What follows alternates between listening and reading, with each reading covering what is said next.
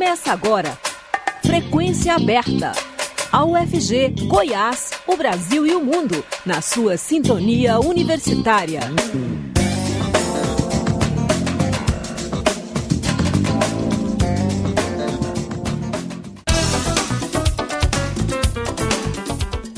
Olá, boa tarde. Agora são 5 horas 1 minuto. Começa aqui nos 870 AM o Frequência Aberta. Eu sou o Delfino Neto, sigo com você até às 5 e meia da tarde com as principais notícias de Goiás, do Brasil e do mundo.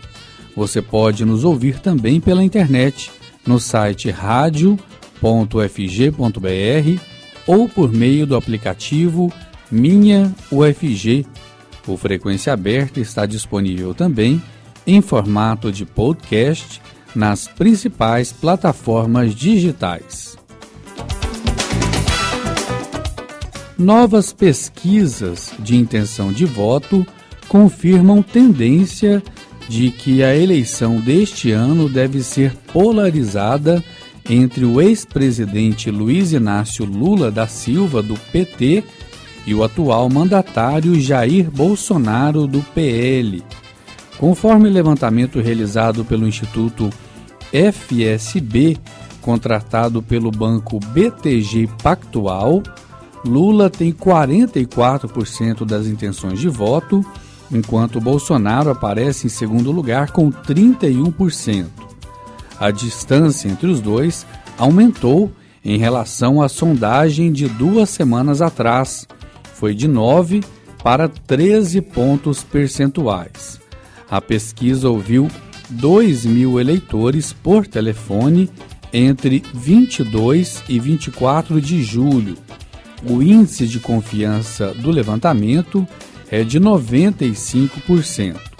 Já a sondagem realizada pelo IPESP, paga pela XP Investimentos, aponta Lula com 44% da intenção, de intenções de voto e Bolsonaro com 35%, uma diferença de 9 pontos percentuais. De acordo com o Instituto, não é possível comparar a pesquisa anterior porque houve uma mudança de metodologia. O Instituto entrou em contato por telefone com 2 mil entrevistados entre os dias 20 e 22 de julho. O nível de confiança é de 95,5%. A análise dos números das duas pesquisas mostra que o público feminino tem, tem preferência pelo petista, enquanto os mais ricos têm optado pelo atual presidente. Na disputa pelo voto dos religiosos, Lula apresenta desempenho melhor entre os católicos, já Bolsonaro é o preferido entre os evangélicos. Por região, Bolsonaro leva uma pequena vantagem no sul no norte e no centro-oeste, mas Lula lidera com ampla vantagem nas regiões mais populosas, o sudeste e o nordeste brasileiro. O Ministério do Trabalho e Previdência informou nesta segunda-feira que as duas primeiras parcelas do auxílio caminhoneiro serão pagas no dia 9 de agosto os dois mil reais depositados serão referentes aos benefícios dos meses de julho e agosto.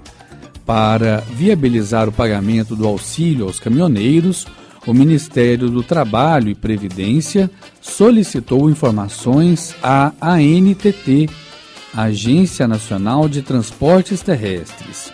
Segundo o governo, os dados de cadastro dos motoristas já estão em processamento pela DataPrev, empresa de tecnologia e informações da Previdência. A estimativa da ANTT é de que mais de 870 mil profissionais cadastrados sejam beneficiados pelo programa, que prevê o repasse de seis parcelas no valor de mil reais até dezembro deste ano o governo ainda não liberou a consulta para o profissional saber se tem direito ou não ao benefício. O auxílio para os caminhoneiros foi liberado após a aprovação de uma PEC, proposta de emenda à Constituição, que autorizou o gasto acima do teto às vésperas das eleições. No total, o pacote aprovado tem um custo previsto de 41 bilhões 250 milhões de reais. Além dos caminhoneiros, a medida também beneficia taxistas e amplia o Auxílio Brasil de 400 para 600 reais até o fim do ano e dobra o valor do auxílio gás para cerca de 120 reais. Em relação aos taxistas, o Ministério do Trabalho e Previdência começa a receber nesta segunda-feira os dados dos taxistas que poderão receber o auxílio. O envio dos cadastros é responsabilidade dos municípios. O cadastro deve ser feito pelos entes municipais até o dia 31 de julho no portal do Ministério do Trabalho. Para as prefeituras que não conseguirem atender o prazo, será concedida uma nova oportunidade ainda no mês de agosto. O sistema estará aberto nova, novamente no período de 5 a 15 de agosto. Para os taxistas, o Ministério projeta um valor de benefício que seja também de mil reais, mas diz que o valor pode cair dependendo do número de habilitados.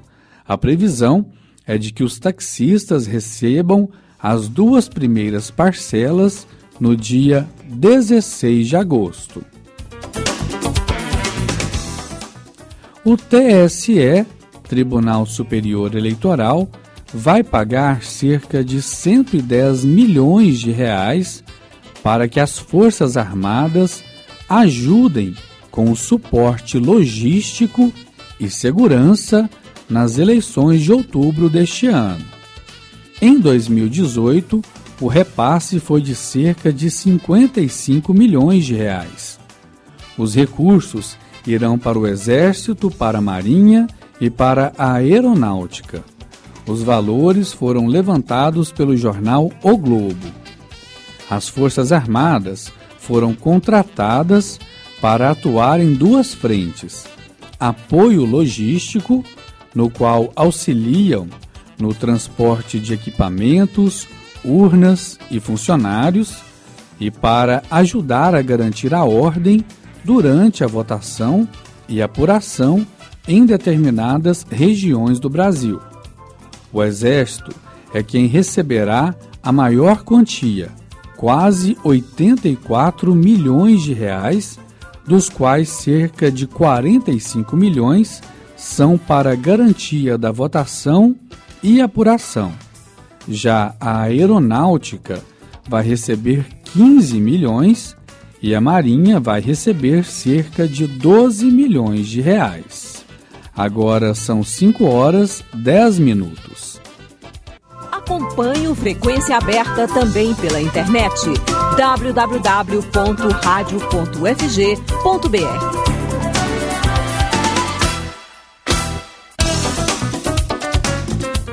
Uma nova lei de registros públicos que entrou em vigor no final de junho permite alteração de nomes diretamente no cartório sem a necessidade de ação judicial.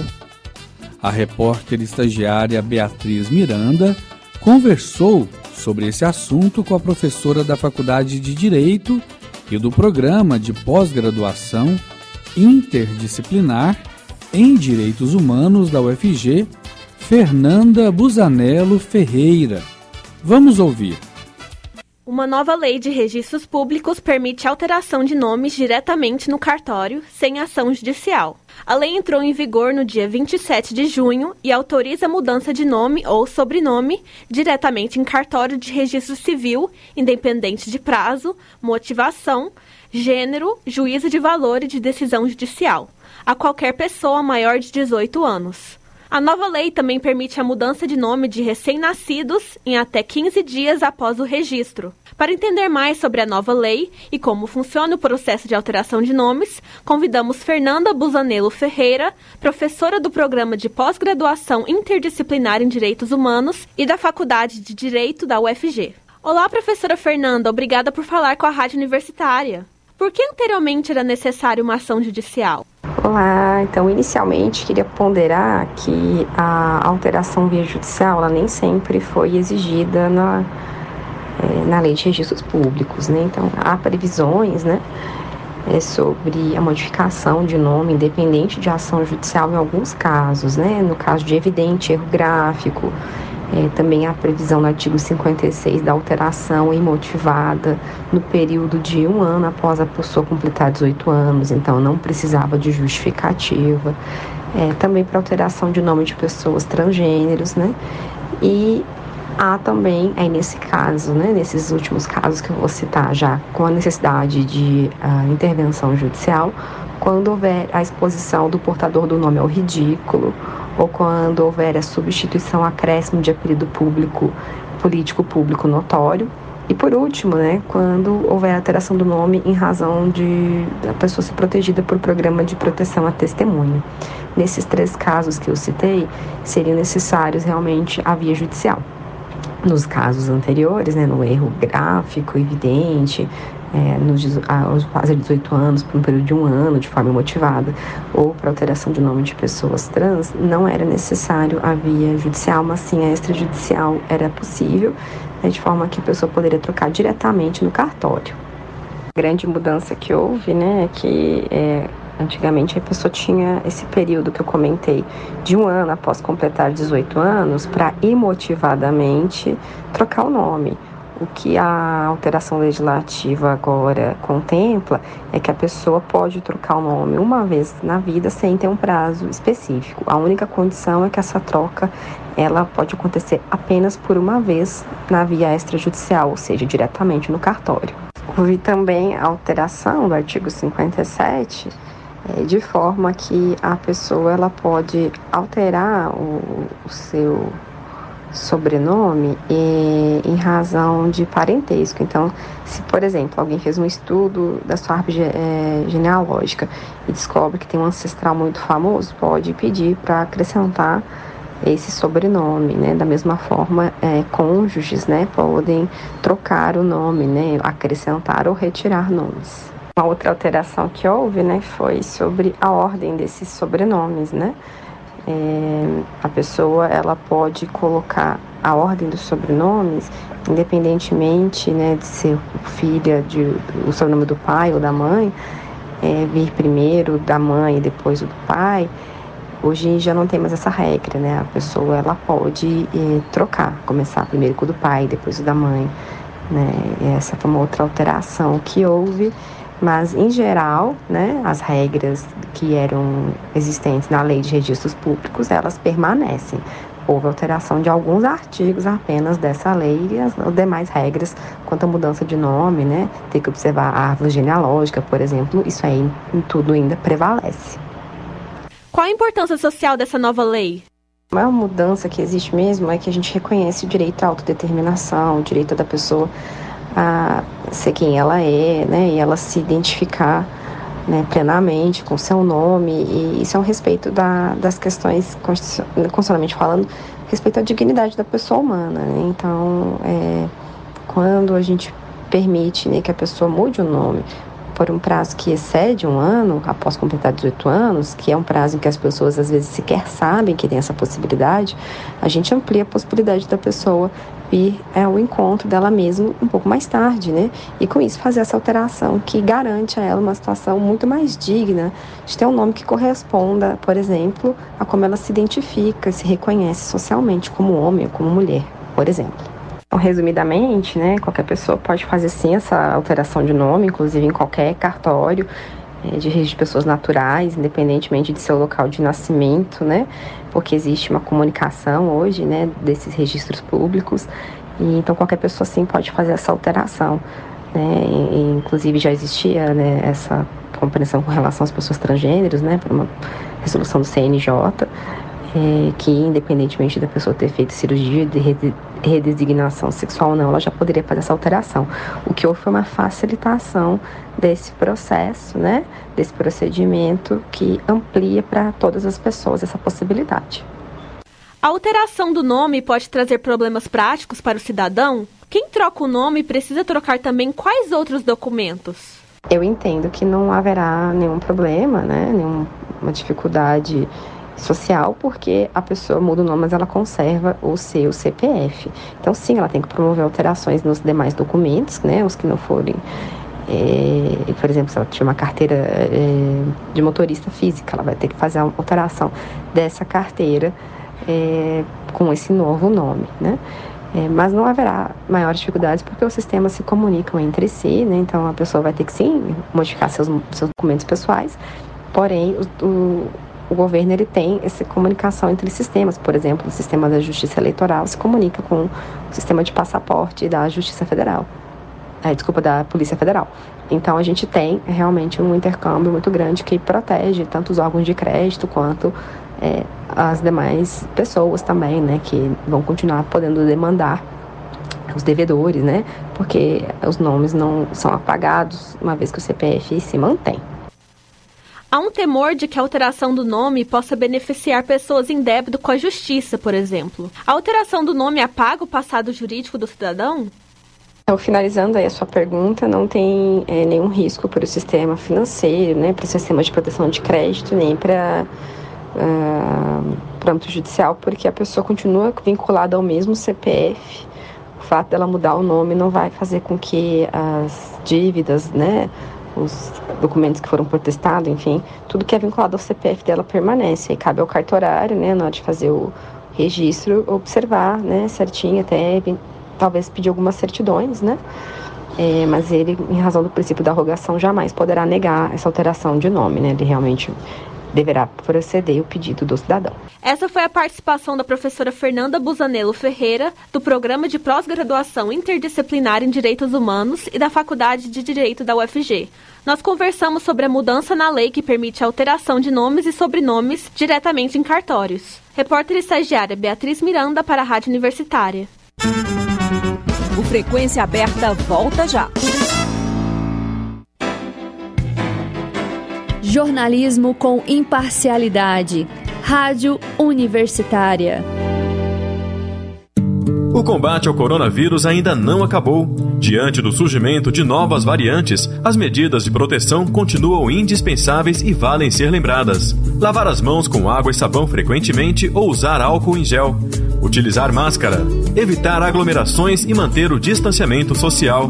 Além dessas, a vacina é o principal meio para evitar o contágio e o desenvolvimento de formas graves. Covid-19. Proteja-se e proteja aos outros. Uma parceria Rádio Senado. Estamos apresentando Frequência Aberta.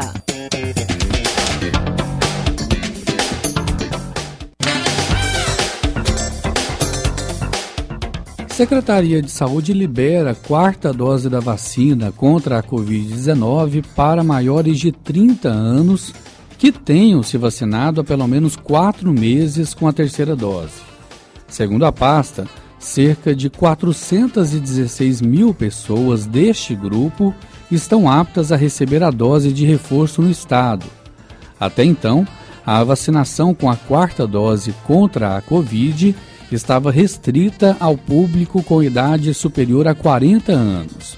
Segundo o Estado, as cidades goianas já têm doses para começar a vacinação.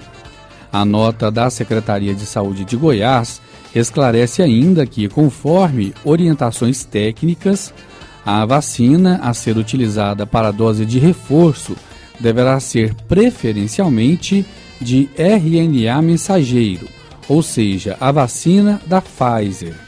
Na ausência de doses da Pfizer, de maneira alternativa, os municípios deverão utilizar um imunizante de vetor, de vetor viral, da Janssen ou da AstraZeneca. Os 30 anos do Dia Internacional da Mulher Negra, Latino-Americana e Caribenha estão, se, estão sendo celebrados nesse dia 25 de julho.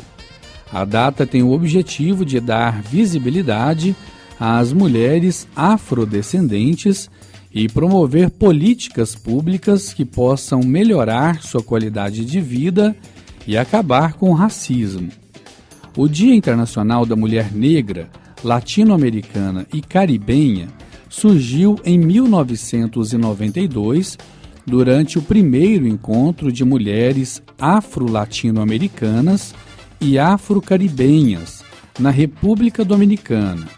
Segundo a ONU, a Organização das Nações Unidas, a América Latina é uma das regiões mais desiguais do mundo e tem o racismo e o sexismo como elementos muito presentes na desigualdade socioeconômica das mulheres negras e nas inúmeras violações que sofrem. A ONU explica que as taxas de pobreza em famílias chefiadas por mulheres afrodescendentes são cerca de o dobro daquelas chefiadas por mulheres não afrodescendentes no Brasil, Equador e Peru, e triplicam no país Uruguai. Além disso, a população negra, especialmente mulheres, sofrem desproporcionalmente com a pobreza, o trabalho infantil e a violência e a falta de análises e dados mais elaborados sobre esse recorte feminino traz a invisibilidade estatística que dificulta o avanço de políticas públicas. Mais cedo, o Sint-IFES-GO, Sindicato dos Servidores das Instituições Federais de Ensino Superior do Estado de Goiás, emitiu uma nota propondo uma reflexão acerca do tema, a fim de que haja uma mudança coletiva de pensamento e de atitude. O Cinti-IFGO também reforça que é participante ativo da luta contra a violência de gênero e de raça. O novo terminal Isidória, em Goiânia, foi inaugurado na manhã desta segunda-feira. A obra foi entregue com quase dois anos de atraso e com 8 milhões e meio de reais a mais no orçamento inicialmente previsto. Segundo o prefeito de Goiânia, Rogério Cruz, a pandemia e o aumento no preço dos insumos fizeram com que a prefeitura tivesse que renegociar as aquisições para a conclusão do terminal. A reforma do terminal Isidória teve início em setembro de 2019 com um orçamento inicial de 11 milhões de reais. A previsão da conclusão era agosto de 2020. Quase dois anos depois do previsto e quase três anos do início da obra, o novo terminal foi entregue ao custo de 19 milhões e 500 mil reais. Apesar de ter sido inaugurado hoje, o novo terminal Isidória só funciona para a população na madrugada desta terça-feira, dia 26. A nova estrutura possui cinco pontes de embarque, banheiros, lanchonetes, elevador e área de apoio administrativo. Além disso, o novo terminal conta com internet Wi-Fi para os usuários que já estava ativa nesta segunda-feira de manhã. Cerca de um milhão e meio de passageiros devem passar pelo local todo mês. Uma gameleira localizada no corredor exclusivo do BRT Norte-Sul, na Avenida Goiás Norte, com a Avenida Nerópolis, foi incendiada na tarde do último sábado, por volta das 4 horas da tarde. Os moradores da região verificaram um foco de incêndio no meio da árvore, que é tombada como patrimônio histórico da capital desde 2015. O corpo de bombeiros foi acionado e conseguiu conter o incêndio após cerca de três horas. A árvore é tombada como patrimônio de Goiânia, por isso a linha do BRT precisou fazer uma curva para que a árvore não fosse derrubada. Em 2022, comemoramos os 100 anos do rádio no Brasil. O 39 episódio da série é sobre o professor de educação física Oswaldo Diniz e a ginástica no rádio. Vamos ouvir. 100 anos de rádio no Brasil. Oswaldo Diniz Magalhães.